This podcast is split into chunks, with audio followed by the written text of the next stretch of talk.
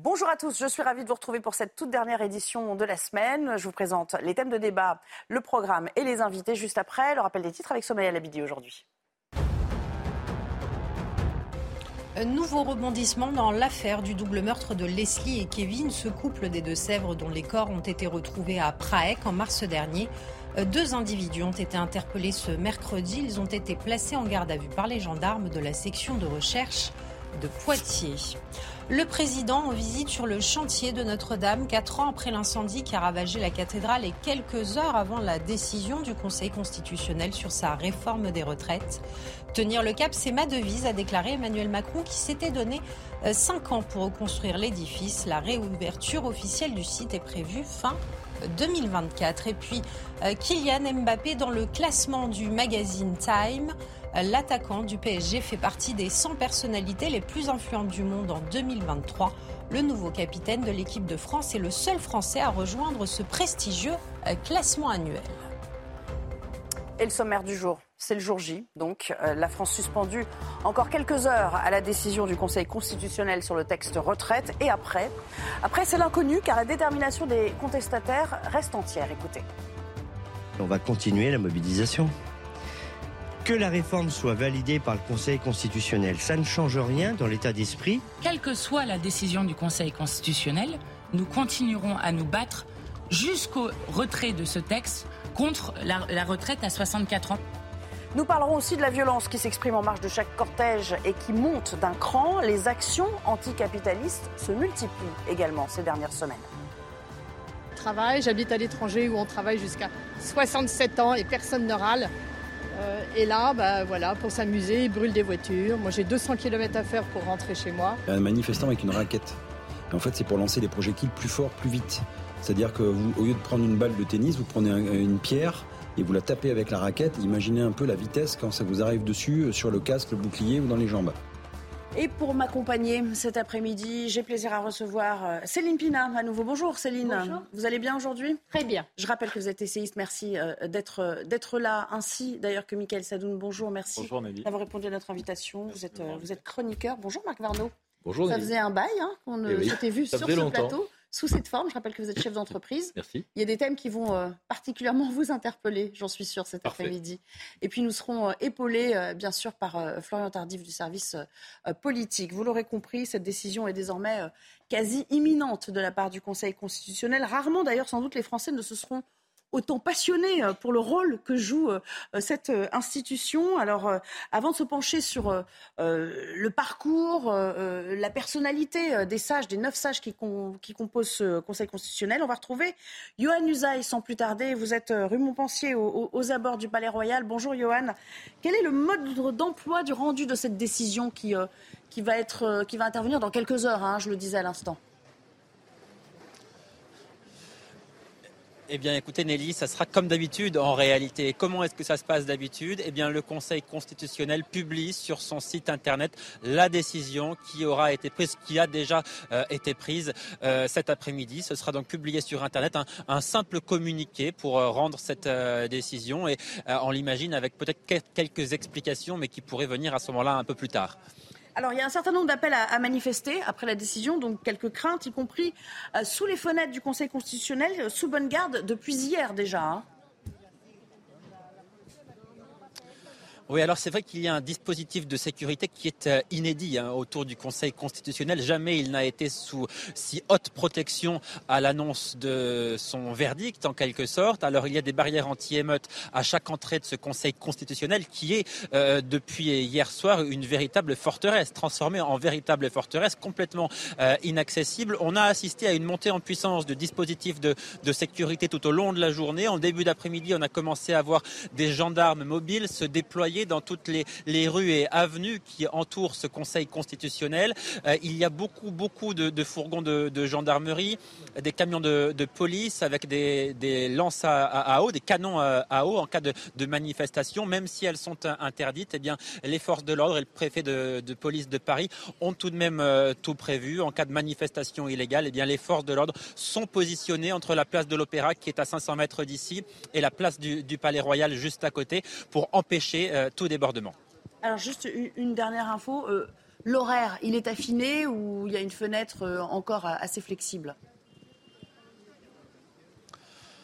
Oui, l'horaire, ce sera entre 17h30 et 18h. Pas, beaucoup de, surprises. Avant 18h, nous devrions connaître le, verdict du Conseil constitutionnel. Avant l'annonce euh, officielle, euh, le Conseil constitutionnel, peut-être Laurent Fabius en, personne, le président de ce Conseil, aura appelé Emmanuel Macron pour le prévenir en amont. Il aura appelé également Gérard Larcher, le président du Sénat, et Yael Braun-Pivet, la présidente de l'Assemblée nationale. Pourquoi prévenir les plus hautes autorités du pays? Eh bien parce que cette annonce, cette décision, c'est l'une plus sensibles rendues par le Conseil constitutionnel depuis plusieurs années et peut-être même depuis plusieurs décennies, Nelly.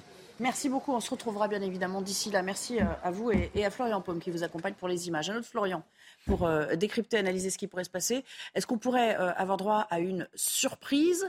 Du côté de l'exécutif, on est quand même raisonnablement optimiste sur, euh, l'issue de cette décision. Hein. Oui, on est plutôt euh, confiant, euh, on peut le dire très sincèrement. J'étais il y a quelques minutes à peine avec l'un des membres de l'exécutif qui m'expliquait justement qu'il s'attendait à ce que la loi passe ce soir, qu'elle soit validée par les sages du Conseil constitutionnel dans sa totalité, c'est-à-dire qu'il y a certains articles, et c'est ce qui est attendu depuis maintenant euh, plusieurs semaines, qui seront retoqués, censurés donc par les sages du Conseil constitutionnel, mais vraisemblablement, on s'attend au sein de l'exécutif à ce que la loi effectivement soit validée euh, ce soir à 18h. On va voir les différents euh, cas de figure avec vous dans un instant, mais j'aimerais continuer ce tour de table avec nos, invités. Marc Varnaud, peut-être pour une réaction. Vous, vous faites, partie de, du camp de ceux qui veulent être surpris ou, qui pensent que de toute façon, il n'y aura pas de, bouleversement, de, révolution de la part de cette institution? Je ne suis pas divin et je ne suis pas constitutionnaliste, mais ce qui est certain, c'est que passer par, une, par des articles de loi budgétaire, la totalité de, cette loi, euh, de, la réforme de la retraite, euh, pose un certain nombre de questions. Et ce serait bien surprenant que les articles, ou que l'article emblématique qui n'est pas budgétaire, qui est celui de l'âge des 64 ans, ne soit pas retoqué. C'est la vraie question, en réalité. Est-ce que l'article qui concerne l'âge va être retoqué ou pas, sachant que c'est un article budgétaire et que, en théorie, ou en droit constitutionnel, d'après ce que j'ai lu, ça semble peu probable que ce soit validé. Mais enfin, bon, la réponse dans quelques heures. Hum. Mais Florian, quand même, euh, sur, sur l'âge. Alors voilà, sur l'âge, peut-être une précision. Euh, Eux disent c'est budgétaire. Parmi euh, l'ensemble des articles qui pourraient être retoqués effectivement ce soir par le Conseil constitutionnel, ce sont plutôt des mesures telles l'index senior ou le CDI pour les seniors. Effectivement, la mesure d'âge, elle serait validée puisqu'elle entraîne une répercussion directe sur le budget de l'État, puisque bien évidemment, si vous reculez l'âge légal de départ à la retraite, cela entraîne des cotisations euh, supplémentaires, ce qui donc euh, va euh, venir avoir des conséquences directes sur les recettes et les dépenses de l'État. Mais effectivement, il y a différents points de vue, différentes perspectives. C'est bien pour ça qu'on est, un peu suspendu, bien évidemment. absolument, et que ce sont eux qui, qui, vont trancher. Allez, je continue avec Michael Sadoun. Vous, vous vous dites bon, il y aura pas, il y aura pas de révolution majeure. C'est-à-dire que, d'ailleurs, quand on regarde, on va peut-être les, les, découvrir tout à l'heure, mais quand on regarde quand même à l'échelle de, de l'histoire de la cinquième, les, les, les, décisions qui ont été euh, amenées à prendre les sages, ils n'ont jamais été complètement euh, à l'encontre euh, de ce qui avait été voté au Parlement. il y a eu bien sûr des, des, des, des textes qui ont été retoqués, mais mm-hmm. à la marge, et, et ce n'étaient pas des textes majeurs, emblématiques non plus. Oui, d'ailleurs, la vocation originelle du Conseil constitutionnel n'est pas tellement de s'opposer au pouvoir en place, et De Gaulle lui-même ne l'a pas pensé comme ça, puisqu'il disait que la Cour suprême, dans son esprit, c'était le peuple et pas le Conseil constitutionnel. Donc il ne voulait pas que ce soit l'équivalent de la Cour suprême aux États-Unis. Euh, je pense, moi personnellement, on verra, mais pareil, j'ai pas de boule de cristal, hein, mais je pense qu'on n'aura pas tellement de surprises. Je pense qu'en effet, les cavaliers sociaux vont être, euh, vont être censurés, euh, qui vont passer peut-être dans une autre loi qui sera peut-être le projet de loi de travail. On a déjà prévu de les recycler autrement. Voilà, exactement. Le projet de loi de travail d'Olivier Dussopt notamment qui, qui, va arriver. Eric Woerth en, en parlait dans, dans, les médias. bon, après L'autre décision très importante qui va être prise, c'est celle concernant euh, le RIP. Et là, euh, pour le coup, il y a aussi des doutes, puisque le premier dépôt n'était pas tellement conforme à ce que euh, normalement devait être ce passage au Conseil il y en a un nouveau, donc il y en a un deuxième qui va passer. Ça aussi, ça va être déterminant pour le mouvement social. Mm. Puisque s'il y a un RIP qui est organisé, ça donne un espoir au mouvement social et ça risque d'apaiser un petit peu les tensions. Absolument. Si en revanche il est censuré et que la loi passe, là on a à craindre euh, des, explosions dans la rue. Céline, est-ce que vous faites partie de ceux qui, pensent que les sages seront sensibles quand même à, l'ambiance qu'il y a dans le pays, à, cette atmosphère euh, euh, compliquée, à cette contestation quand même? Ils, tiennent compte aussi peut-être euh, du ratio de salariés qui sont contre. 94% quand même, on le rappelle. Hein. Ils y sont forcément sensibles. Après, ils sont lucides et ils ont un rôle à jouer. Et en fait, la vérité, c'est qu'on ne peut pas sortir d'une crise politique par un acte juridique, mmh. fût-ce le Conseil constitutionnel qui le pose.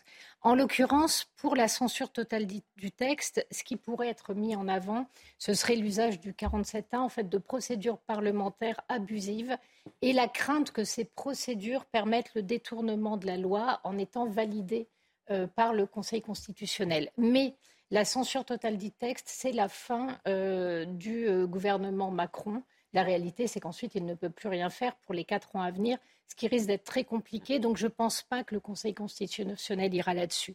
La censure partielle, c'est ce qu'il y a de plus intelligent. Ça permet d'avoir une posture d'équilibre. Il ne faut pas oublier que le Conseil constitutionnel est très attaqué et de renvoyer la patate chaude à ceux qui doivent la gérer. De toute façon, effectivement, dans ce cas-là, il faut valider euh, le RIP parce que c'est le seul moyen d'éviter une explosion. À mon avis, c'est la position la plus cohérente. Valider le RIP, euh, c'est valider un référendum qui va aller à l'encontre de ce que souhaite le gouvernement, puisque comme vous l'avez souligné, 94% des actifs sont contre. Donc moi, ça me paraît. Mais il y a euh, quand même un certain nombre d'obstacles. Mais ça, voilà, il y, a, il y, a, énormément d'obstacles et c'est une porte de sortie dans laquelle le gouvernement euh, se fait peut-être humilier par le, le, vote, mais il y a une telle légitimité dans un référendum que de toute façon, la légitimité l'emporte sur, sur l'humiliation. Euh, il y a encore, pour ce RIP, énormément d'obstacles à franchir, euh, rassembler 4 millions de personnes, etc. Et quant à euh, l'absence de, censure, je pense que ça n'est pas raisonnable non plus parce que ce serait vécu comme une provocation et qu'en plus, il y a matière à censurer. Bien sûr. Alors, on va se rafraîchir la mémoire pour ceux qui, nous rejoignent à l'instant. qui sont-ils, ces sages qui président aux destinées du texte aujourd'hui? Le tout résumé par Corentin Brio. Ils sont neufs. Trois femmes et six hommes font partie des sages du Conseil constitutionnel. Une institution actuellement présidée par Laurent Fabius, ancien Premier ministre de François Mitterrand et ancien ministre des Affaires étrangères sous François Hollande. Laurent Fabius a été nommé président du Conseil constitutionnel en février 2016 par François Hollande justement. Mais comment accède-t-on au Conseil constitutionnel? Plusieurs possibilités. On peut être nommé par le président de la République. C'est le cas de Jacques Mézard et Jacqueline Gouraud, tous deux anciens ministres sous Édouard Philippe. Ils ont été nommés respectivement en février 2019 et mars 2022 par Emmanuel Macron. Une nomination qui peut également se faire par les présidents de l'Assemblée nationale et du Sénat, comme Alain Juppé, ancien Premier ministre de Jacques Chirac et ancien maire de Bordeaux. Il a été nommé en février 2019 par le président de l'Assemblée nationale de l'époque, Richard Ferrand. Un cas de figure qui est identique pour les cinq autres sages du Conseil constitutionnel. Le Conseil se renouvelle par tiers, tous les trois ans pour un mandat d'une durée de neuf ans, non renouvelable. Les anciens présidents de la République font partie à vie du Conseil constitutionnel, mais Nicolas Sarkozy et François Hollande ont fait le choix de ne pas y siéger. Quand le Conseil constitutionnel est saisi, il a au maximum un mois pour se prononcer. Dans le cadre de la réforme des retraites, il aura eu besoin de 24 jours. Alors ça, c'était pour l'organigramme et, euh, et euh, voilà le, la composition, le mode d'emploi du Conseil. Écoutez ce que dit Julien Audoul, qui est un député euh, RN de, de Bourgogne, de, de cette composition et de la manière dont ils prennent les décisions. Ce sera une décision politico-démocratique, si je puis dire. C'est-à-dire qu'il y a un biais politique, évidemment, et on sait malheureusement que les neuf sages ne sont pas forcément très impartiaux. pour le coup, il faudrait euh, repasser par le peuple. Et c'est ce que nous avons demandé, que cette euh, réforme soit tranchée une bonne fois pour toutes par le peuple souverain, avec un référendum qui au moins aurait le mérite de clarifier la situation et d'apaiser cette crise politique et institutionnelle. Marc Varnaud, tout étant politique, au fond, y compris évidemment le, mode de nomination, est-ce qu'il faut revoir ce fonctionnement pour qu'il euh, n'y ait plus de doute possible sur les allégeances des uns et des autres? Il faut sans doute revoir les choses, mais vous savez qu'en France, on, est un pays où on revoit les choses en général une fois par siècle. Donc je ne suis pas très optimiste, mais c'est vrai que d'avoir un président du Conseil constitutionnel qui est élu pour 9 ans, c'est quand même un anachronisme absolument, absolument incroyable. Et si je rejoins ce qui a été dit, c'est vrai que c'est politico, euh. Mais tout est politico-juridique. Ça me rappelle la motion de censure contre le gouvernement il y a quelques, il y a quelques jours maintenant à l'Assemblée nationale. tout le monde est en train de faire des grands calculs. Puis finalement, on s'est rendu compte qu'il y avait beaucoup de députés qui avaient tout simplement pas envie de, voter la motion de censure parce qu'ils devraient repasser devant les électeurs dans quelques mois et ils n'étaient pas sûrs d'être réélus. Donc je pense que de la même façon, le Conseil constitutionnel va, va, va se trouver investi d'une responsabilité et ils vont tenir compte de cette responsabilité autant que le droit pour rendre leur décision ce soir. Michael Sadoun, il y a quand même de fortes personnalités qui le composent, on, on l'a vu euh, à l'instant. Mais a priori, ils statuent sur le droit et uniquement le droit. Donc normalement, euh, leurs inimitiés ne doivent pas euh, s'immiscer dans, dans, les affaires. Oui, mais le droit est politique et je pense que les Français le savent dans leur culture politique que le droit est politique. c'est d'ailleurs drôle parce que dans les autres cours suprêmes, dans les autres pays d'Europe, qui sont un peu moins politisés parfois que la France, les pays protestants, etc., euh, ont des cours suprêmes dans lesquels siègent avant tout des juges et des avocats. En France, on ne s'embarrasse pas de ce genre de considération, on aime directement des politiques. Alors après, moi, j'aimerais que ces politiques soient un peu plus représentatifs. Euh, je, ne déplore pas le fait qu'il y ait des politiques, puisque le droit est politique, mais il devrait être peut-être un peu plus représentatif de l'opinion. Là, c'est vrai que sur neuf membres du Conseil constitutionnel, on a sept politisés qui vont globalement, au niveau de la couleur politique, de Véronique Malbec, qui est euh, euh, ancienne directrice de cabinet de Dupont-Moretti, euh, à Alain Juppé globalement. Donc on va globalement du centre gauche au centre droit. Alors c'est ce qui fait penser à, certains. Oui, plutôt à droite. Voilà. non seulement Florian c'est politique, mais en plus c'est honorifique. Il y a un peu, c'est-à-dire que c'est un mix des deux, hein, parce que c'est il y a un côté fin de carrière. D'ailleurs, les, les anciens présidents sont membres de plein droit. Certains ont décidé de ne pas exercer d'ailleurs ce droit à siéger. C'est le cas Nicolas de Nicolas Sarkozy, l'a fait pendant deux ans. Hollande, il ne l'est plus. Il a renoncé. François Hollande ne voulait pas y aller. Donc euh, il y, aura toujours ce côté. Euh, euh, c'est un peu un prix qu'on vous remet à la fin de votre carrière politique. Bâton de maréchal. Mmh. Mais il n'y a pas de.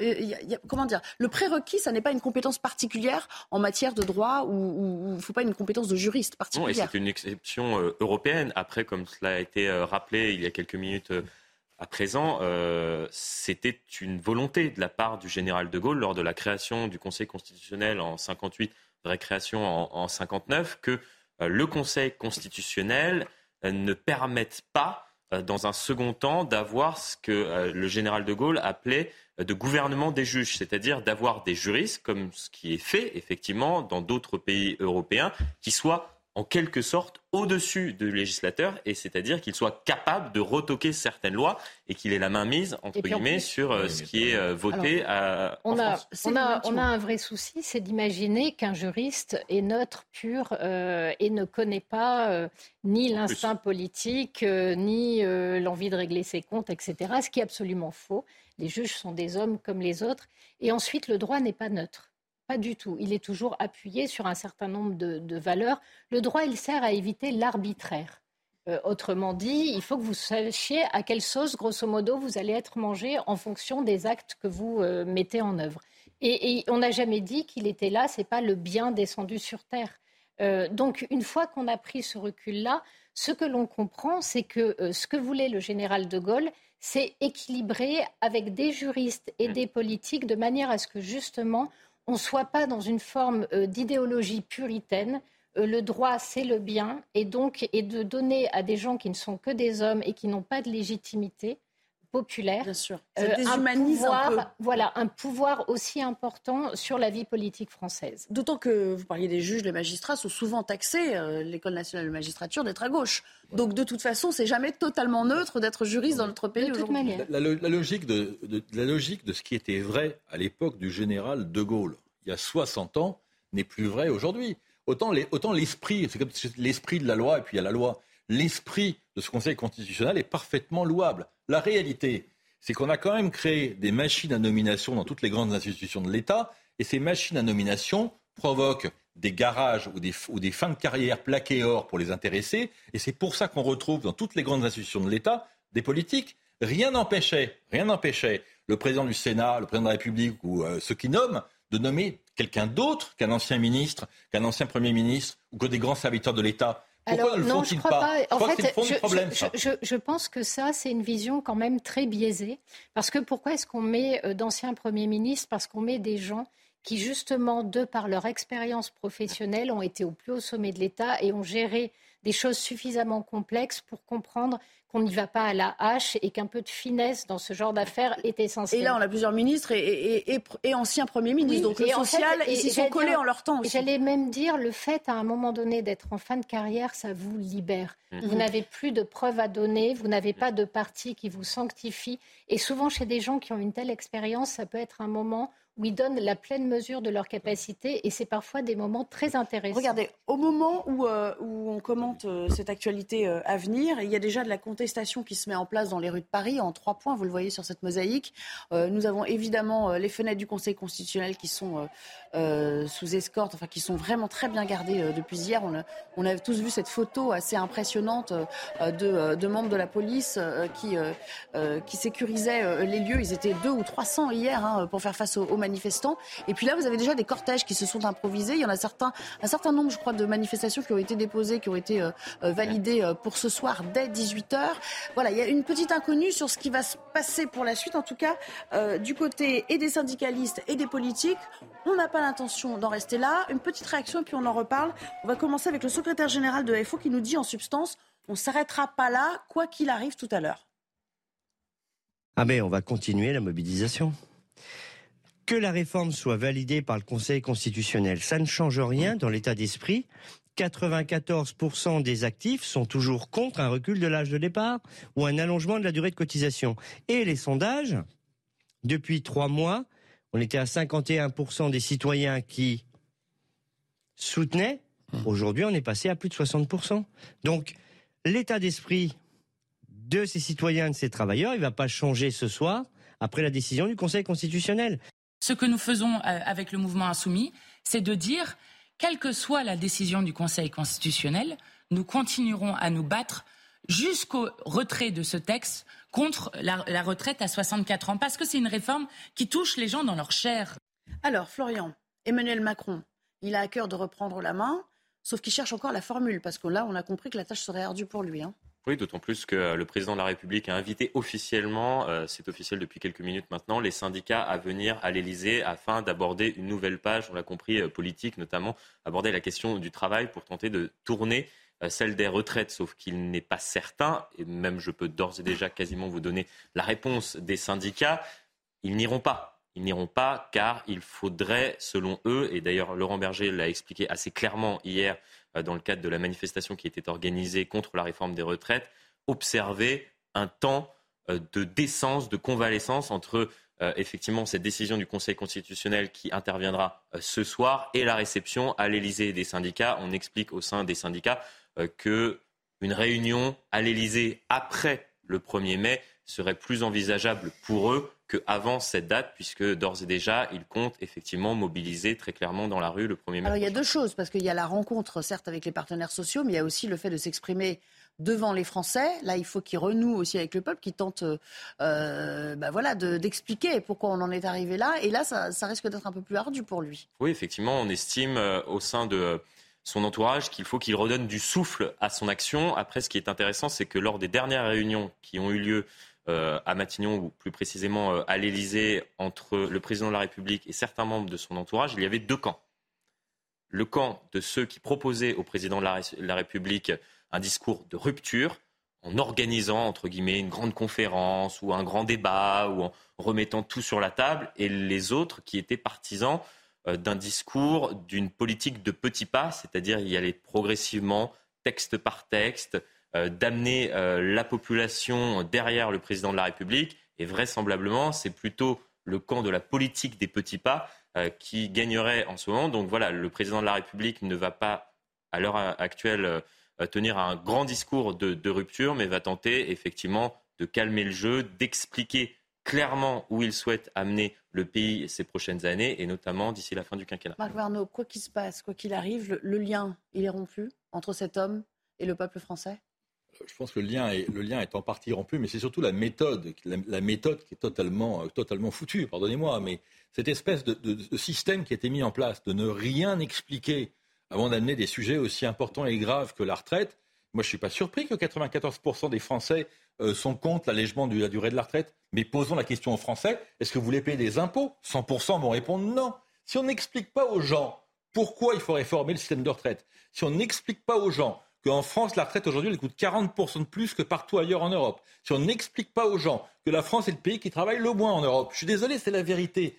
Si on leur explique rien et on amène un débat de société, est-ce que vous voulez travailler jusqu'à 64 ans ou 62 ans? Peut-être les gens vont répondre quoi? 62 ans. L'argument du contre, c'était de dire il n'y a pas péril en la demeure du côté des finances. C'était ça, au fond, l'argument. On a le temps. Pardonnez-moi, ça c'est totalement faux. Ça c'est le système français pur et dur. C'est-à-dire qu'on se contrefiche de ce que ça coûte. La retraite, elle coûtait, il y a 20 ans, 200 milliards. Elle coûte aujourd'hui 345 milliards. Alors vous allez me dire, mais non, c'est pas vrai, il n'y a pas 145 milliards de déficit. Forcément, on finance ça par les charges sur les entreprises et les salaires. Alors on vous dit, le système est à l'équilibre. Demain, on augmentera les charges à nouveau sur les salaires et sur les entreprises et on vous dira, mais voyez, il n'y a pas péril dans la demeure, le système est équilibré. Michael Sadoun, c'est un manque d'explication ou c'est le fait que, que, au fil de l'eau, on a découvert que c'était vraiment très mal ficelé pour le coup? J'ai l'impression qu'il y a eu un gros défaut de pédagogie, oui, euh, du, gouvernement. Enfin, j'aime pas le mot pédagogie parce que ça supposerait que les Français sont des enfants. on va dire. Mais euh, voilà, il y a eu un défaut d'explication ou de sincérité ou d'honnêteté. Euh, on a essayé de les emmener sur une réforme qui était juste, qui était juste pour tous, puis pour les femmes, puis pour les carrières longues. On n'a pas très bien compris. Beaucoup d'arguments se sont déployés, mais le seul qui vaille ne s'est jamais révélé. Et le seul qui vaille, c'est les économies budgétaires, parce qu'on sort d'une crise de Covid pendant laquelle on a dépensé des centaines de milliards, on les a déversés dans l'économie parce qu'on a juste fermé notre économie pendant presque un an et demi entre les couvre-feux, les confinements, etc., que ça coûte très cher et qu'on est dans un contexte de remontée des taux euh, d'intérêt et que ça, pèse donc de plus en plus sur notre dette. Donc il faut envoyer un signe aux marchés internationaux en faisant cette réforme-là. Alors après, je trouve que comme dirait DSK, euh, il y a eu euh, euh, quatre grandes erreurs du, gouvernement. Il aurait pu beaucoup mieux s'y prendre, et notamment dans le timing. On voit encore. enfin oui, DSK, il a répété tout ce que tout le monde avait dit. Il a un peu enfoncé des portes ouvertes avec son, son, texte et pour sa, pour sa sortie, son, quand c'est DSK qui le dit, ça. bon, allez, on est, on est un petit peu en train de déborder. Je suis en train de, de me dire dans l'oreillette. Non, non, il faut y aller, il faut y aller. On revient dans quelques minutes et on parlera aussi de ces manifestations et de ces violences qui se sont exprimées à nouveau hier dans les rues de Paris. À tout à l'heure. C'est le moment que vous attendez tous, à n'en pas douter, le JT de Mickaël Dorian. Bonjour Mickaël. Bonjour Nelly, bonjour à tous. Emmanuel Macron propose de recevoir les syndicats mardi. L'Élysée précise que cette invitation est valable quelle que soit la décision du Conseil constitutionnel sur la réforme des retraites. Ce sera nécessairement le début d'un cycle que le président et le gouvernement poursuivront dans les prochaines semaines avec les partenaires sociaux. La porte, la porte de l'Élysée restera ouverte, ajoute l'entourage du chef de l'État. Le Conseil constitutionnel qui rendra donc ses conclusions dans moins de deux heures maintenant. Conclusions très attendues qui pourraient conditionner la suite du mouvement. Alors quels sont les scénarios possibles? Éléments de réponse avec Marine Sabourin. Ils sont neufs et le sort de la réforme des retraites est entre leurs mains. Le Conseil constitutionnel se prononce ce soir aux alentours de 18h et trois scénarios sont envisageables. Les sages peuvent décider que le texte est parfaitement constitutionnel et donc le valider intégralement. Ils peuvent aussi censurer une partie ou l'intégralité du texte. Parmi les mesures qui pourraient être retoquées, il y a l'index senior qui oblige les entreprises à déclarer les salariés âgés de plus de 55 ans. Le Conseil constitutionnel pourrait ainsi estimer qu'il s'agit d'un cavalier législatif qui n'a pas sa place dans un projet de loi rectificatif du budget de la sécurité sociale. Si le texte venait à être censuré partiellement, le président de la République aurait alors la possibilité de le promulguer en retirant les mesures problématiques. Il pourrait demander un deuxième examen après modification du texte. Pour les autres scénarios, le destin serait plus limpide. Si aucune mesure n'est faite, alors le texte sera promulgué tel quel. Si en revanche la censure est totale, le projet de réforme des retraites serait jeté à la poubelle. Dans le reste de l'actualité, les corps de trois Italiens ont été retrouvés près de Tignes. Ils étaient portés disparus depuis hier après une avalanche à la frontière franco-italienne. Les victimes étaient âgées de 37, 39 et 44 ans. Seul le guide qui les accompagnait a survécu. Il est actuellement hospitalisé. Dimanche déjà, six personnes avaient perdu la vie dans une autre avalanche en Haute-Savoie. Nouveau rebondissement dans l'affaire du meurtre de Leslie et Kevin, ce couple des Deux-Sèvres dont les corps ont été retrouvés en mars dernier, deux individus ont été placés en garde à vue, soupçonnés, selon nos confrères du Parisien, d'avoir participé au guet-apens mortel. Ils ont été placés en garde à vue mercredi par les gendarmes de la section de recherche de Poitiers. Le Paris Saint-Germain soutient Christophe Galtier. L'entraîneur du PSG est accusé d'avoir eu euh, des propos euh, discriminatoires lors de son passage à l'OGC Nice. Christophe Galtier qui a annoncé en conférence de presse être particulièrement choqué par ces accusations. On l'écoute. Toute ma vie d'homme, de footballeur, puis d'entraîneur, a été éditée par le souci du partage et du bien vivre avec les autres. Je ne peux accepter que mon nom et ma famille soient salis de la sorte. J'ai donc décidé d'attaquer en justice quiconque porte atteinte à mon honneur. J'ai confiance en la justice de, de mon pays. Je ne peux que me satisfaire de l'ouverture d'une enquête, je viens d'apprendre cela ce matin, afin de laisser travailler la justice en toute sérénité. Je n'apporterai pas d'autres commentaires à ce sujet. Et puis les confidences euh, de Frédéric Mitterrand sur sa santé. L'ancien ministre de la Culture a annoncé ce matin sur CNews être atteint d'un cancer. Il répondait à une question de Pascal Pro qui faisait allusion à la casquette qu'il portait. Je vous propose de l'écouter. Vous portez une casquette? Oui, je porte une casquette. Oui, je porte une casquette parce que je suis malade. Donc, j'ai pas envie, moi, qu'on voit que je suis malade. Donc, euh, je suis un peu moins malade quand j'ai ma casquette. On me dit tu as beaucoup de courage, on me dit tu... Euh, non, pas de courage, qu'on peut faire. Marche ou crève. Si on aime la vie, on continue. Alors, ça a un énorme avantage, c'est que quand même ça, ça replace les choses un peu en perspective. Et euh, il y a des tas de choses qu'on veut plus faire, du temps qu'on veut plus perdre. Et en même temps, euh, tout devient plus aigu, plus... En fait, la vie devient encore peut-être plus intéressante au moment où on pense qu'elle est menacée. Les mots de Frédéric Mitterrand ce matin dans l'heure des pros. Voilà, c'est la fin de ce journal. L'actualité continue bien sûr sur CNews avec Nelly Denac et ses invités pour la suite de 90 minutes info.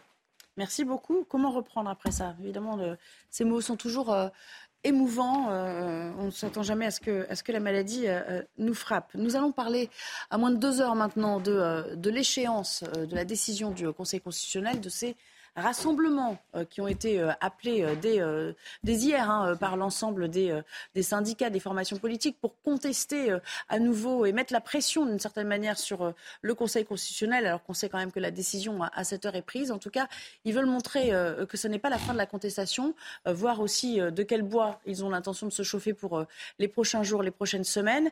Et de fait, il y a déjà des rassemblements dans Paris. Nous sommes avec l'une de nos équipes du côté de l'hôtel de ville. Alors justement, on va en reparler de l'hôtel de ville parce que c'est euh, là que la, violence s'est cristallisée euh, hier. Euh, il semble qu'il y ait déjà pas mal de monde dans les rues à, deux heures maintenant hein, de la décision. Effectivement, Nelly, nous sommes en direction de l'hôtel de ville de Paris, à environ 300 mètres de la place désormais. Et autour de nous, à vue d'œil, 2 à 3 000 personnes, beaucoup, beaucoup d'étudiants, mais aussi des cheminots, des éboueurs en grève et quelques personnes syndiquées, notamment de la RATP. Ils s'étaient tous donné rendez-vous aux alentours de 14 heures sur le parvis de la gare Saint-Lazare. Et voilà maintenant deux heures que ces manifestants déterminés convergent vers l'hôtel de ville. Malgré cette pluie fine et régulière qui tombe sur la capitale, un grand rassemblement est attendu dans la soirée à l'hôtel de ville. L'intersyndicale devrait d'ailleurs être présente. Les manifestants avec qui nous avons discuté avouent ne pas avoir beaucoup d'attentes concernant la décision du Conseil constitutionnel. Ils souhaitent surtout généraliser les grèves reconductibles. C'est d'ailleurs un slogan bien visible sur leur pancarte. Grève générale jusqu'au retrait total, constitutionnel ou pas. Cette loi, on n'en veut pas. Vous imaginez donc leur détermination. Selon eux, le gouvernement ne comprendra rien d'autre que le rapport de force. En tout cas, depuis hier soir, 18h, toutes les manifestations sont interdites à proximité du Conseil constitutionnel où les sages, vous le savez, rendront leur décision sur la réforme des retraites. Et ce soir, à l'issue du verdict, les autorités prévoient plus de 130 rassemblements, mais pas sous les fenêtres des sages, donc, car à Paris, les alentours du Palais Royal sont interdits à toute manifestation, et ce jusqu'à demain matin 8 h Enfin, de sources policières, 7000 à 10 000 personnes, dont 80 à 150 gilets jaunes et 200 à 400 militants radicaux sont attendus aujourd'hui à Paris dans le cadre de cette contestation contre la réforme des retraites. Merci beaucoup. Euh, Céline Pina, il y a forcément une, forme d'inquiétude. Euh, parce qu'on se souvient aussi de ces euh, manifestations spontanées à l'issue de, la, décision du, 49-3, enfin de, l'enclenchement du 49-3, je crois que c'était aux alentours du, 15 ou 16 mars. ça avait commencé un petit peu comme ça, hein, des, des, cortèges et des manifestations spontanées avec un certain nombre de débordements à la faveur de la nuit aussi à Paris. Ben, ce qui est toujours très compliqué, c'est que lorsque vous avez un syndicat qui se mobilise, vous avez aussi un interlocuteur, vous avez quelqu'un qui peut dire à un moment donné, il est temps de savoir aussi finir une grève. Lorsque c'est un soulèvement spontané, vous n'avez personne avec qui discuter. Euh, cette foule, euh, c'est pas en fait, euh, j'allais dire, un, cortège organisé, c'est une foule dans ce cas-là de, de, plus violent parfois. et c'est très très compliqué à gérer, à sécuriser. Et surtout, ça n'offre en général que très peu de débouchés politiques, parce que ça se cristallise dans la colère, dans le rejet.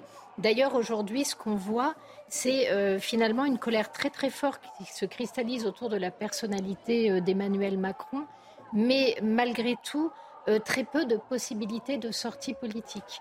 On a une, gauche qui essaie quelque part d'exploiter le chaos, mais on ne sait pas pour aller dans quelle direction, et une extrême droite qui attend en fait que la pomme lui tombe toute rôtie dans, le bec, mais on a très très peu de visibilité. Or en fait le problème, pourquoi est-ce que cette réforme des retraites déclenche tout ça? C'est qu'elle touche au cœur de notre contrat euh, social. Autrement dit, les valeurs qui nous lient sont traduites euh, par des solidarités effectives hmm. qui sont cette sécurité sociale. Et entre euh, l'hôpital qui s'effondre, euh, le chômage qui augmente et qui est moins pris en charge, la retraite dont les, quand vous discutez avec des gens qui ont 20 ans, ils rigolent et ils vous disent mais de toute façon nous on n'en aura pas. Et quand vous vous projetez comme ça dans un avenir aussi sombre, alors tout ce qu'on vous arrache, c'est comme si on vous prélevait une livre de chair. Alors, il y avait moins de monde dans les rues hier, hein, mais des violences qui s'accroissent, des cibles qui change aussi euh, de, euh, de forme. Euh, pour cette douzième journée de mobilisation, on estime qu'il y a eu 380 000 manifestants un peu partout en France. Et donc, cette fois-ci, je vous le disais, ce sont les symboles de richesse qui ont été pris pour cible et qui sont de plus en plus attaqués d'ailleurs au fil des semaines. Regardez les images d'hier avec Adrien Spiteri. Fumigène à la main, des manifestants envahissent le siège d'LVMH sur l'avenue Montaigne. À l'intérieur, des slogans anticapitalistes sont chantés. Symbole du luxe, le lieu n'a pas été choisi par hasard. C'est euh, le siège de Bernard Arnault, qui est le milliardaire le plus riche des milliardaires français et du monde. Eh ben, si on a besoin, si les caisses de la sécurité sociale sont vides, il faut venir les chercher ici, entre autres. À Rennes, les voitures de luxe ont été la cible des manifestants, comme cette voiture électrique, taguée puis brûlé par les manifestants sous les yeux de la propriétaire. Euh, c'est un outil de travail. J'habite à l'étranger où on travaille jusqu'à 67 ans et personne ne râle. Euh, et là, bah, voilà, pour s'amuser, ils brûlent des voitures. Moi, j'ai 200 km à faire pour rentrer chez moi. Une haine anti-riche dénoncée par ce député.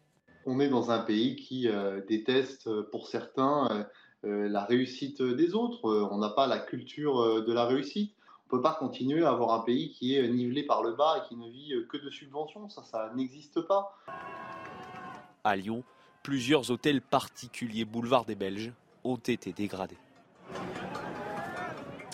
Marc Varnaud, je rappelle que vous êtes euh, chef d'entreprise. Est-ce qu'on est en train, euh, euh, attention de ne pas sombrer dans une forme d'anticapitalisme primaire, ou même, voire même de refus du monde de l'entreprise, qui est aussi un des fondements de nos sociétés modernes maintenant? C'est-à-dire qu'en en, s'attaquant à LVMH, c'est s'attaquer à la, plus mauvaise cible qui soit. Parce que s'il y a vraiment une entreprise qui apporte énormément à la France, c'est bien LVMH. Hein. Rappelons quand même un certain nombre de chiffres. LVMH, c'est 37 milliards d'apports à l'économie française. LVMH, c'est 15 000 emplois dernière, c'est le premier créateur d'emplois. LVMH, c'est 300 000 salariés sur les 600 000 que compte aujourd'hui l'industrie du luxe en France. LVMH, aujourd'hui, c'est 500 magasins et sans usine. Alors oui, effectivement, si on veut s'en prendre à la France qui travaille et qui crée de la richesse, on s'en prend à LVMH. Mais pardonnez-moi, il y a quand même, si on veut vraiment s'attaquer à des symboles qui ont quelque chose à se reprocher, c'est sûrement pas à LVMH qu'il faut s'attaquer. Parce que LVMH est une machine économique dont la France aujourd'hui ne pourrait plus se passer. C'est ce député Renaissance qui disait dans le sujet, euh, euh Michael Sadoun, au fond, euh, on ne peut pas euh, vivre que de subventions. C'est-à-dire qu'à un moment, il faut que le produit, euh, la croissance, soit nourri par, euh, par, les entreprises et, par le travail dans le privé aussi. Comme dirait l'autre, avant de distribuer les richesses, il faut d'abord les créer. Et ceux mm. qui les créent, c'est quand même avant tout les chefs d'entreprise et les gens qui voilà, tant bien que mal et essayent de créer de la valeur avec leurs produits, qui vendent d'ailleurs à des consommateurs qui ont le choix d'acheter ou non. Donc euh, bon, c'est quand même le fonctionnement global d'une société et pas Bernard Arnault en particulier qu'il faut euh, aller attaquer s'ils ont un problème avec LVMH en particulier. Mais il y a cette idée que les super ou les ultra riches ne sont pas assez taxés. Au fond, c'est ça le discours de la gauche aujourd'hui. Oui, mais c'est faux. C'est faux. Ils sont extrêmement taxés. Et d'ailleurs, euh, il y a des pays où ils sont beaucoup moins taxés. Regardez aux États-Unis, les milliardaires demandent à payer plus d'impôts. Donc là, il y a une question à se poser pour eux sur la taxation des super riches. Mais chez nous, il ne me semble pas que ce soit le cas. Alors après, il ne faut pas nier deux choses.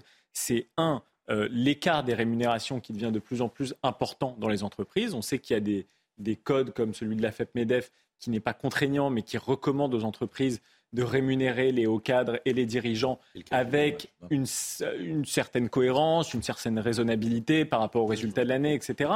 Euh, et puis l'autre question, moi je pense, et pour le coup c'est vraiment un, mouvement de fond, je pense, de civilisation, mmh. c'est qu'il y a de plus en plus de transparence entre les plus pauvres et les plus riches, que le plus pauvre aujourd'hui peut savoir ce que le plus riche mange, où il va, quel est son rythme de vie, euh, euh, comment vit-il, et je pense que ça suscite énormément de, de désir, de jalousie et parfois de haine. Bah, bien sûr. Moi, ça me fait penser parfois, vous savez, à la séquence euh, dans le film Jacques Mérine avec Vincent Cassel, euh, quand Mérine dit bah, Regardez, on nous donne envie toute la journée de produits à coups de pub, on nous en donne férocement envie. Bah, au bout d'un moment, si on en a vraiment envie, bah, on va se servir. Il y a, consommation. Il y a aussi le fait qu'avant, euh, l'éducation humaniste, vous apprenez qu'il y avait des choses bien plus importantes que le matériel. Il y avait une façon de se construire qui pouvait amener à supporter un certain nombre de difficultés et à trouver du sens. Aujourd'hui, dans une société de consommation, c'est ce que vous pouvez acheter, c'est ce que vous consommez qui dit à quel niveau vous en êtes? Ça, c'est peut-être le premier problème. Le deuxième problème, c'est qu'on est dans une société où les inégalités explosent. Finalement, quand vous avez une société relativement groupée, où vous avez une forte classe moyenne qui regarde vers le haut, la classe moyenne, elle regarde vers le haut, elle est aspirée vers le haut dans ses ambitions, dans sa manière de se comporter. À partir du moment où vous détruisez la classe moyenne et vous avez des hyper riches et des gens qui sont déclassés ou mmh. pauvres, et en plus qui, trouvent que les services publics comme l'éducation ne fonctionnant pas, les échelles qui leur permettent de changer de conditions sociales euh, sont en train de se déliter, à ce moment-là, oui, le ressentiment explose complètement. Donc, euh, chez Louis Vuitton, euh, quand ils envahissent LVMH, n'est pas l'entreprise qui crée des emplois et qui crée de la richesse qu'ils envahissent. C'est un imaginaire de capitalisme financier qui détruit les tissus urbains, qui détruit les hommes, qui ne produit pas tant de richesse que ça, mais qui exploite la misère. Il y a cette idée qu'il n'y a plus d'ascenseur social aujourd'hui ou de rêve qui, soit permis. Hein. Exactement. Alors, c'est totalement faux. Aujourd'hui, je veux dire, si je peux donner un seul conseil euh, aux gens qui veulent utiliser l'ascenseur social, c'est travailler, travailler, travailler, travailler. Moi, j'ai connu toute ma vie des gens qui ont commencé avec pas grand-chose et qui sont arrivés à des situations parfois extraordinaires en ayant travaillé. Alors après, c'est un choix. Hein. Soit effectivement, on choisit de travailler, soit on choisit d'être assisté. Mais dans le cas, et je crois dans que les gens ils veulent. Euh, non, non, mais les gens ils veulent le pareil, sont. Les gens veulent le pareil. Il y a, le pareil et son contraire. C'est-à-dire qu'ils veulent travailler le moins possible, ils vivent le mieux possible. Ça marche pas.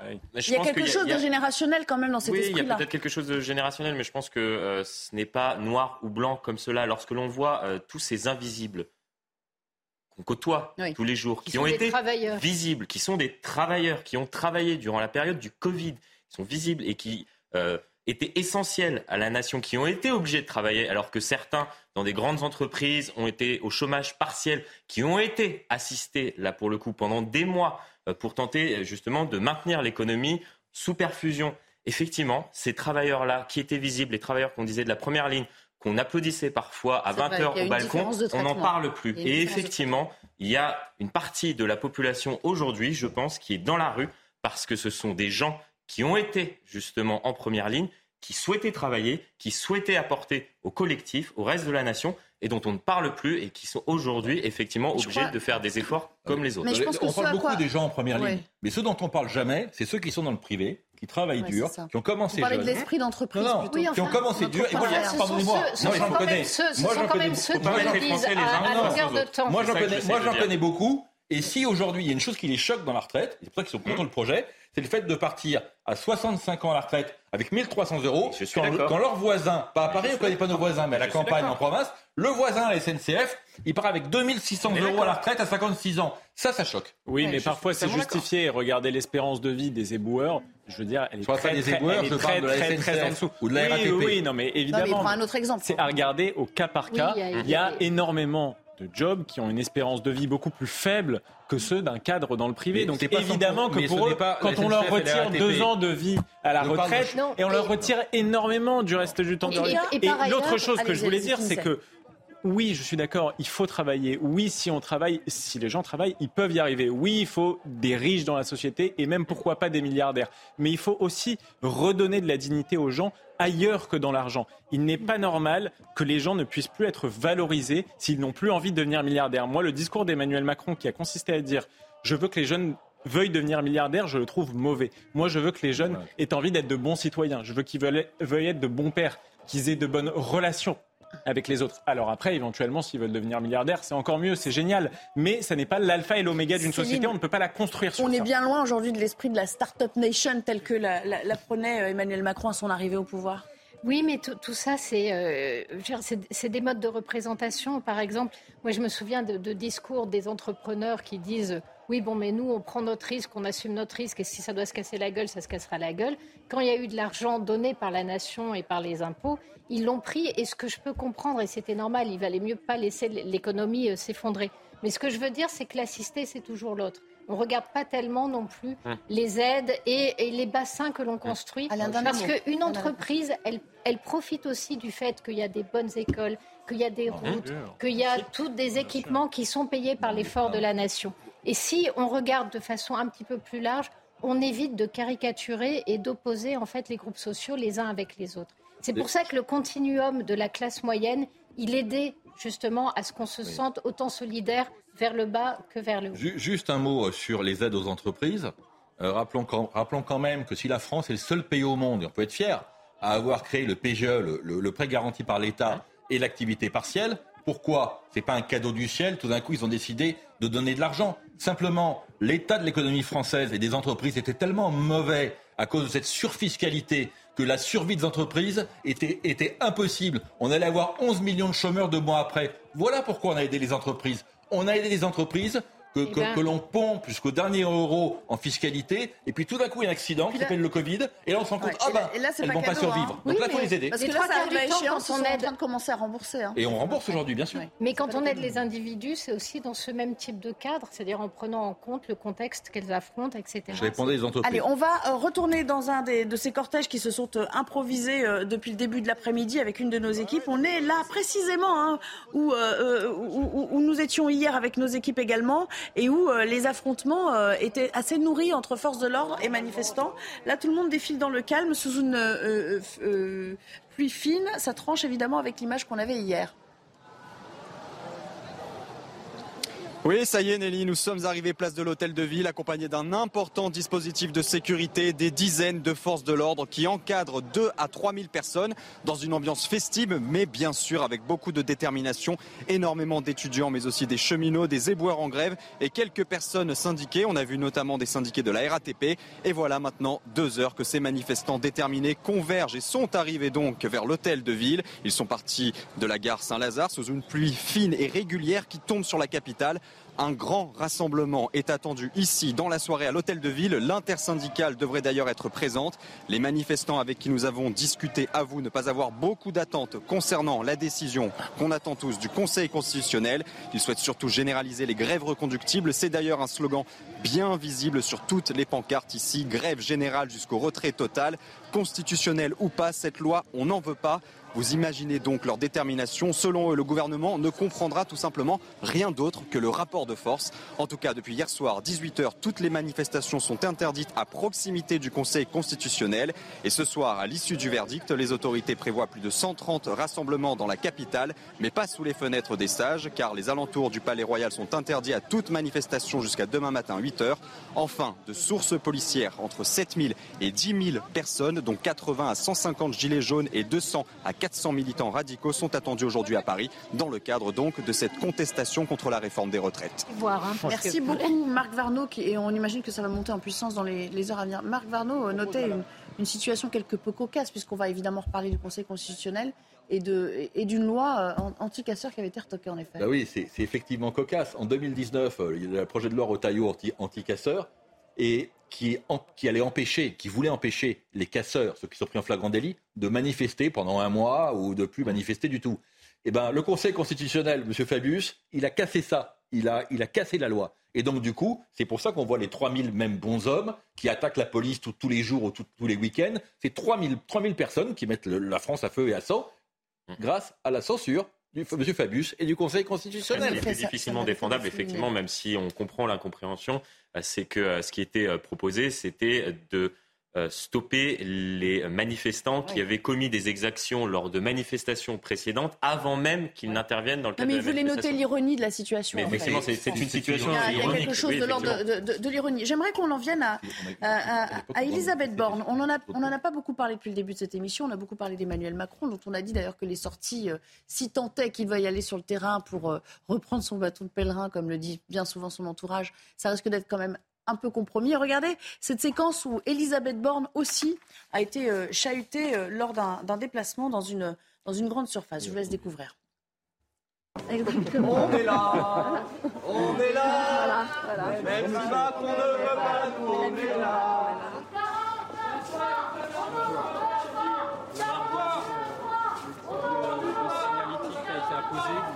Trimestre anti-inflation sur euh, le rayon des couches, euh, qui est vraiment un produit qui a fortement augmenté parce que c'est. voilà. Allez, c'est fini.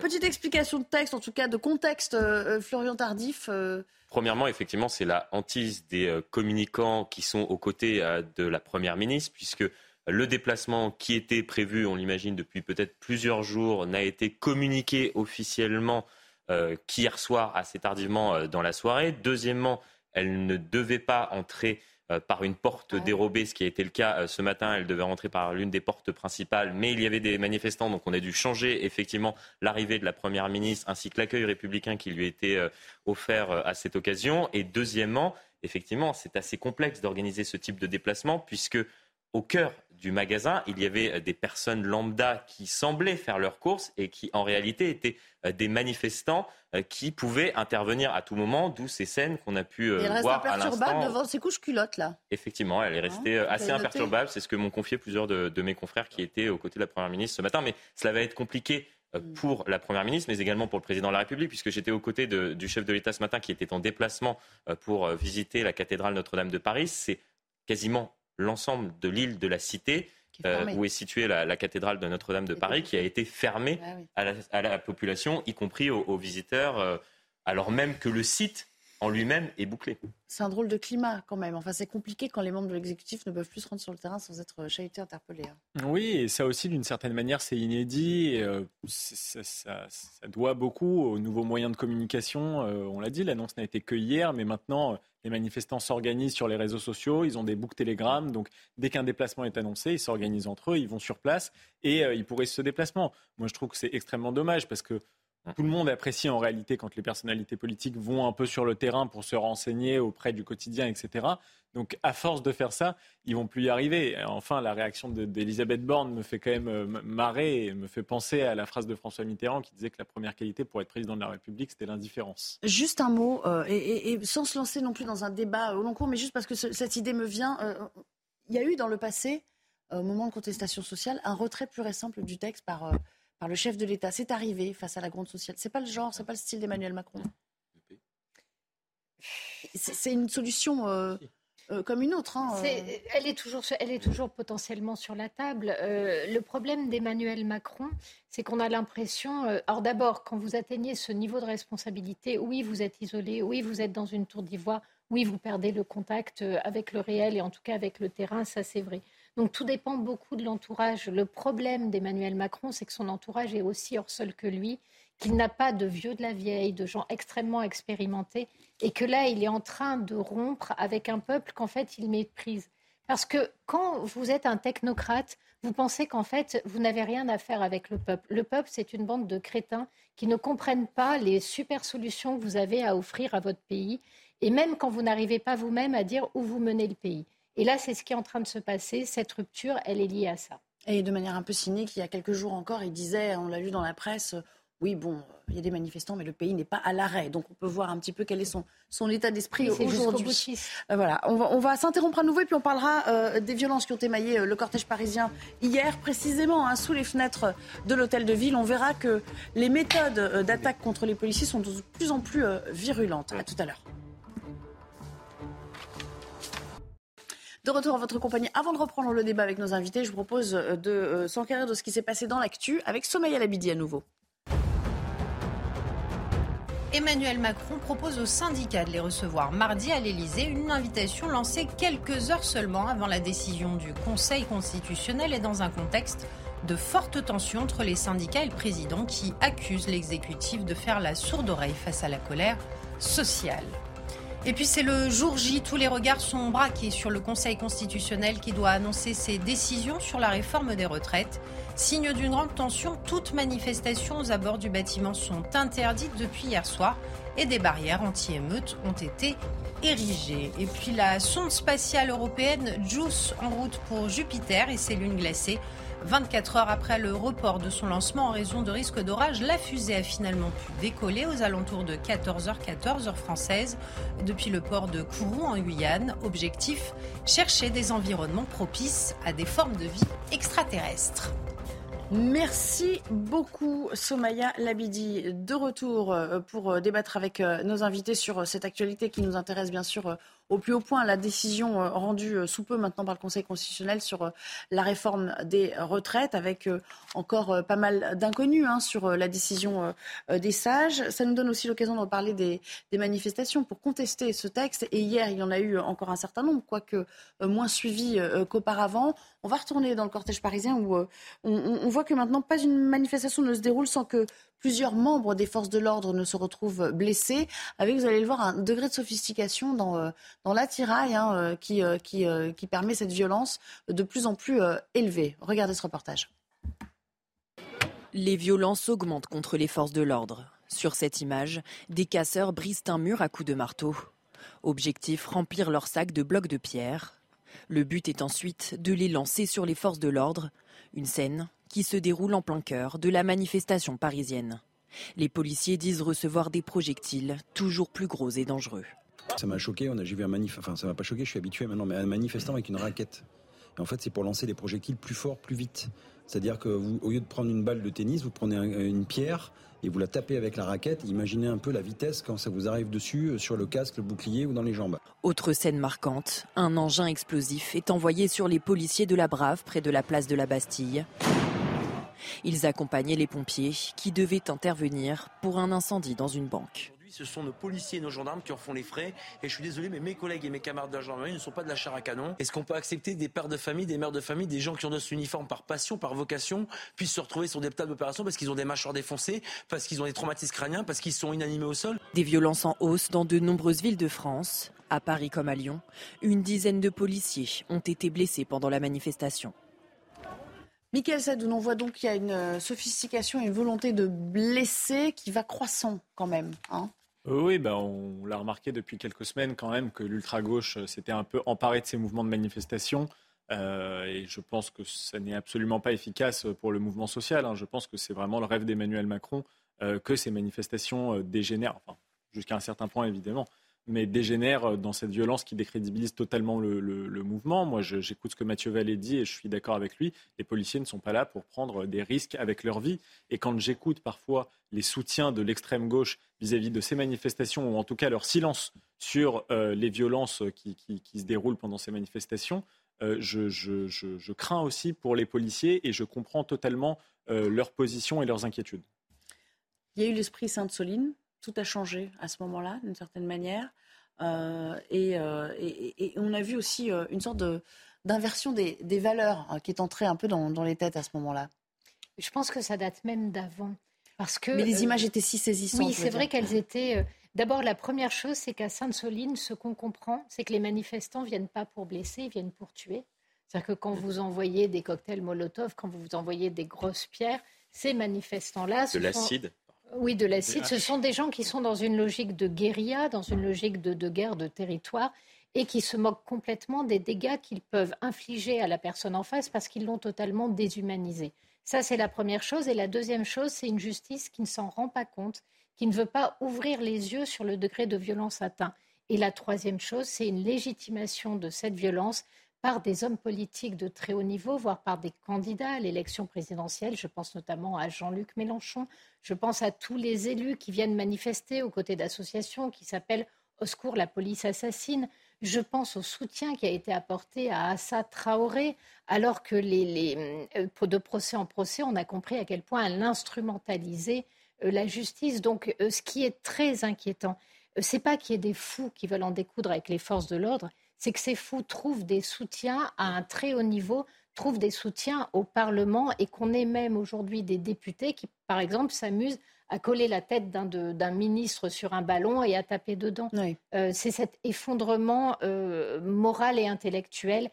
Et ceux à qui on peut le plus le reprocher, c'est aux élites politiques. en tout cas, à cette gauche qui a tout trahi. Que nous dit cette violence, Marc Varnaud alors, elle, nous dit que les élites politiques ne font pas leur boulot. Et alors, autant on peut reprocher à certaines élites euh, d'être complaisantes, pour ne pas dire complices, autant on peut reprocher aux élites qui nous ont gouvernés depuis dix ans de ne pas avoir fait ce qu'il fallait faire. Parce que quand même, celui qui a donné le top départ de tout ça, c'est un certain François Hollande, qui à Notre-Dame-des-Landes a laissé sur place, en refusant d'intervenir massivement, euh, un camp d'entraînement de l'ultra-gauche qui a entraîné 3000, 3000 personnes, hein, que tout le monde savait et anticipait comme étant un problème qu'on allait traîner pendant des décennies. Ben, ça y est, on y est. Euh, et on est passé effectivement à Sainte-Soline, où là, il y a eu un basculement, puisque désormais, nous sommes dans une situation où les manifestants attaquent les policiers avec l'équivalent de grenades offensives militaires, puisque les explosifs qu'ils ont jetés sur les, gendarmes sont des explosifs de qualité quasiment militaire, avec une particularité française qui est incroyable. Nous sommes le seul pays au monde dans lequel vous pouvez tenter de tuer un policier sans que le policier vous tire dessus. Donc forcément, ça va crescendo. Bon, il n'y a pas eu de mort. Hein, on va quand même, euh, voilà, pour l'instant, heureusement, il n'y a pas eu, il a, pas eu, y a pas eu de Après, il y a une grande différence entre ce qui s'est passé lors du quinquennat de François Hollande et ce qui se passe actuellement, où, par exemple, lorsque l'on cite le cas euh, de Sainte-Soline, la volonté de Gérald Darmanin, et on peut revenir sur certaines de ses décisions politiques, mais là, pour le coup, la volonté de Gérald Darmanin, c'était d'éviter la création d'une ZAD, d'une zone à défendre. C'était bien là tout l'objectif euh, du déploiement euh, de ces escadrons de gendarmerie sur le site de Sainte-Soline pour éviter justement que les personnes qui étaient là visiblement pour tuer effectivement des forces de l'ordre, gendarmes ou policiers dépêchés sur place, ne s'installent durablement et que nous ayons euh, face à nous euh, ce type d'événement à répétition la régulièrement. La Atlantique, c'était plusieurs mois, hein, ça a duré. il y a, aujourd'hui et il y a énormément de sites qui sont surveillés actuellement par le ministre de l'Intérieur, qui sont potentiellement, effectivement, des zones à défendre pour euh, des manifestants ou des écologistes radicaux ou des personnes d'ultra-gauche. Il, y en a il y a déjà huit ZAD, et voilà, ça c'est le très bon exemple. Il y a huit ZAD en France actives, hum. il n'y en a aucune qui est, qui est évacuée par la police. Il n'y a aucune de ces huit zones sur laquelle la police intervient pour, pardonnez-moi, virer tout le monde. Le problème, c'est que tant qu'on a un État qui est faible, quel message il envoie à l'ultra-gauche révolutionnaire? Allez-y, attaquez les policiers, vous risquez rien. Ce message-là, il est catastrophique. En fait, le problème, c'est qu'il y, a une double. Euh, parce que d'un côté, on a ces forces de l'ordre qui se font violemment attaquer, et de l'autre, vous avez toute la presse, et notamment toute une partie de la presse étrangère, qui met en avant un usage beaucoup trop brutal par Emmanuel Macron des forces de l'ordre au point que c'est en train de lui faire perdre son crédit sur la scène internationale. Le plus amusant, c'est que ceux qui sont le plus en pointe dans ce combat sont les Américains qui, eux, font un usage de la police particulièrement euh, violent. Mais en tout cas, il y a quelque chose qui est en train de se nouer et qui délégitime l'action de la police et qui est très, très bien relayé. Il est porté par l'extrême gauche, mais qui trouve des relais très importants dans la presse, au sein de l'ONU, au sein des communautés européennes. Et là-dessus, il y a peut-être aussi une faiblesse de la France, ou en tout cas un affaiblissement de la France internationale qui se traduit euh, dans ces dans, dans, C'est vrai qu'Emmanuel Macron a perdu de sa superbe ces derniers jours dans l'appréhension qu'on a de, de, cette crise surtout de l'étranger. J'aimerais quand même dire euh, que les premières manifestations se sont déroulées dans le calme le plus total et Ça avec duré très longtemps, le respect de la République. Peut-être, mais il y en a eu. Donc c'est la preuve même que les policiers ne viennent pas pour en découdre, comme le prétendent certains élus. Ça peut très bien se passer, vrai. mais ça se passe mal parce qu'il y a une minorité qui arrive armée et qui veut en découdre, parce qu'il y a parfois même des élus. On l'a vu avec euh, euh, le député de la France euh, insoumise, Antoine Léaumont. Le pauvre, il a pris des coups de matraque, on va pas s'en réjouir, mais on voit dans la vidéo qu'il se met devant les policiers dans une situation de provocation. Ça n'est pas bien. Il faut respecter les manifestants et pour respecter les manifestants, il faut avoir une pratique de la manifestation qui soit respectueuse des Il y a institutions. une contestation maintenant presque systématique de ce qui représente l'autorité. hein. Mais c'est vrai que c'est vrai ça, qu'Emmanuel- le- le vrai oui, mais c'est vrai qu'Emmanuel Macron, qui pardonnez-moi veut, veut- veut jouer les cadors à l'international, il faut avoir les moyens de sa politique. Or, si vous voulez, la grandeur de la France, pardonnez-moi, mais aujourd'hui elle est plus derrière nous que devant nous. Et c'est sûr que pour les États-Unis, qui eux ont une façon extrêmement répressive de, traiter les manifestations illégales, il y en a eu une récemment euh, de, la gauche aux États-Unis contre Cobb City à Philadelphie, euh, interdite, les gens vont manifester. Il y avait d'ailleurs un Français dedans. 35 interpellations dont un Français. Ils risquent tous 35 ans de prison pour terrorisme intérieur. Donc quand les Américains voient les images qui se passent en France, effectivement, et là, là, alors là, c'est, on s'en prend, pardonnez-moi, plein la figure. Alors, on a parlé des violences d'hier. Euh, pour l'instant, il y a déjà des manifestations dans Paris avant même que la décision euh, du Conseil constitutionnel n'intervienne. Euh, mais ça se déroule dans le calme. hein. Euh, On rejoint notre équipe sur place. Bien sûr, Nelly, une place de l'hôtel de ville ici encore clairsemée, quelques centaines de manifestants réunis dans le calme, énormément d'étudiants, mais aussi des cheminots, des éboueurs en grève et quelques personnes syndiquées. Tous attendent désormais la décision du Conseil constitutionnel. Ils disent qu'aux alentours de 18h, beaucoup, beaucoup de monde sera présent ici, place de l'Hôtel de Ville à Paris. Ils attendent notamment que les Parisiens sortent du travail pour rejoindre la mobilisation.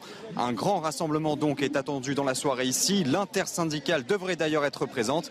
Les manifestants avec lesquels nous avons discuté avouent ne pas avoir beaucoup d'attentes concernant la décision des sages. Ils souhaitent surtout généraliser les grèves reconductibles. C'est d'ailleurs un slogan bien visible sur leur pancarte. Grève générale jusqu'au retrait total, constitutionnel ou pas. Cette loi eh bien tout simplement, on n'en veut pas. Vous imaginez donc leur détermination, car selon eux, le gouvernement ne comprendra rien d'autre que le rapport de force. Merci beaucoup. On se retrouvera peut-être tout à l'heure. En tout cas, nous serons euh, sous les fenêtres du Conseil constitutionnel à, pratiquement euh, une heure euh, de la décision qui interviendra. Ça fait des semaines qu'on l'attend. Évidemment, tout le monde est, est suspendu à la décision des neuf sages. Nous serons sur place avec Johan Usaï. À tout à l'heure. Décision désormais imminente puisque les sages devront euh, rendre leur décision sur la constitu- constitutionnalité, je vais y arriver, euh, de euh, la réforme des retraites, mais également sur l'organisation potentielle d'un référendum d'initiative partagée d'ici une heure maintenant. Alors quels sont les, les scénarios possibles auxquels nous pourrions avoir droit tout à l'heure? Le tout résumé par Marine Sabourin. Ils sont neufs et le sort de la réforme des retraites est entre leurs mains. Le Conseil constitutionnel se prononce ce soir aux alentours de 18h et trois scénarios sont envisageables. Les sages peuvent décider que le texte est parfaitement constitutionnel et donc le valider intégralement. Ils peuvent aussi censurer une partie ou l'intégralité du texte. Parmi les mesures qui pourraient être retoquées, il y a l'index senior qui oblige les entreprises à déclarer les salariés âgés de plus de 55 ans. Le Conseil constitutionnel pourrait ainsi estimer qu'il s'agit d'un cavalier législatif qui n'a pas sa place dans un projet de loi rectificatif du budget de la sécurité sociale. Si le texte venait à être censuré partiellement, le président de la République aurait alors la possibilité de le promulguer en retirant les mesures problématiques. Il pourrait demander un deuxième examen après modification du texte. Pour les autres scénarios, le destin serait plus limpide. Si aucune mesure n'est faite, alors le texte sera promulgué tel quel. Si en revanche la censure est totale, le projet de réforme des retraites serait jeté à la poubelle. En ayant été pris. Rebonjour, Johan Usaï. La pression, la tension même monte rue euh, Montpensier. À peine une heure et nous serons fixés. Oui, dans, dans une heure, une heure dix au plus tard, les sages du Conseil constitutionnel auront fait part de leur euh, décision euh, effectivement. Alors pour l'instant, tout est très calme euh, ici. hein. Il y a quelques curieux simplement qui, qui sont rassemblés, mais vraiment dans le plus grand calme. Aucun moment de tension à signaler du côté de la rue Montpensier. Il faut dire que tout est très encadré. Le Conseil constitutionnel est, est transformé en véritable bunker. Vous le voyez peut-être euh, derrière moi. Il y a des barrières anti-émeutes qui ont été installées à chacune des entrées de ce Conseil Constitutionnel, des gendarmes mobiles qui sont déployés un peu partout aux, alentours pour quadriller les rues et les avenues qui entourent euh, ce secteur qui va de la place de l'Opéra jusqu'à la place du Palais Royal qui est située à une centaine de mètres euh, d'ici. Euh, les sages vont donc rendre leur décision. avant cela, avant que cette décision soit officielle, c'est peut-être déjà fait d'ailleurs, peut-être Emmanuel Macron est-il déjà au courant de la décision qui a été prise? C'est même probable puisque Laurent Fabius aura évidemment fait passer un message au chef de l'État ainsi qu'au président du Sénat, à la présidente de l'Assemblée nationale, bref, aux plus hautes autorités de ce pays, tant cette décision est sensible. Jamais une décision du Conseil constitutionnel n'aura été à ce point scrutée depuis des années et peut-être même des, décennies. La preuve en est les, nombreux journalistes présents ici, pas seulement des journalistes français, mais des journalistes du monde entier qui scrutent cette décision qui est attendue donc d'ici une heure maintenant. Nelly. Merci beaucoup et merci à Florian Paume à qui euh, on doit ces images. Un autre Florian sur le plateau, Florian Tardif. Euh, on rappelle où il valide entièrement, où il censure entièrement, où il reprend à la marge. On verra lequel de ces scénarios est utilisé. J'aimerais qu'on revienne euh, à la question du, RIP, du référendum d'initiative partagée, parce que là aussi, il y a eu un. Oui, il y a deux décisions qui sont Il y a deux décisions qui seront rendues. Euh, de ce point de vue-là, il y a eu un petit blocage, un petit raté, quoi. Euh, et, du coup, ceux qui avaient déposé initialement ont dû reprendre leur texte. Racontez-nous ça. Oui, en effet, il y a deux décisions qui sont attendues ce soir. Donc l'une concerne le projet de loi du gouvernement et l'autre concerne le RIP, le référendum d'initiative partagée. Il a été déposé le 20 mars dernier. La première version, puisqu'il y a deux versions, et je vais y revenir dans un instant, la première version était d'organiser un référendum sur la question de faut-il maintenir l'âge légal de départ à la retraite à 62 ans Et euh, les députés et sénateurs de gauche se sont rendus compte que cette initiative pourrait être retoquée ce soir par les sages du Conseil constitutionnel, tout simplement parce que, avant la promulgation de la loi, l'organisation d'un tel référendum ne changerait rien entre guillemets, je vais résumer la situation de manière peut-être un petit peu plus euh, caricaturale, ça serait proposer un référendum sur est-ce que la Terre est ronde? Oui, la Terre est ronde. Donc, euh, c'est un peu enfoncer des portes ouvertes. C'est un peu enfoncer des portes ouvertes. Et les députés et sénateurs de gauche se sont rendus compte de cela, anticipent le fait que les sages vont très certainement, compte tenu de ce que je viens du fait de ce que je viens d'expliquer actuellement sur le plateau, retoquer le référendum d'initiative partagée numéro 1 et ont proposé hier une deuxième version reprenant ce texte, mais en incluant un dispositif nouveau qui serait de taxer le capital pour financer le système des retraites.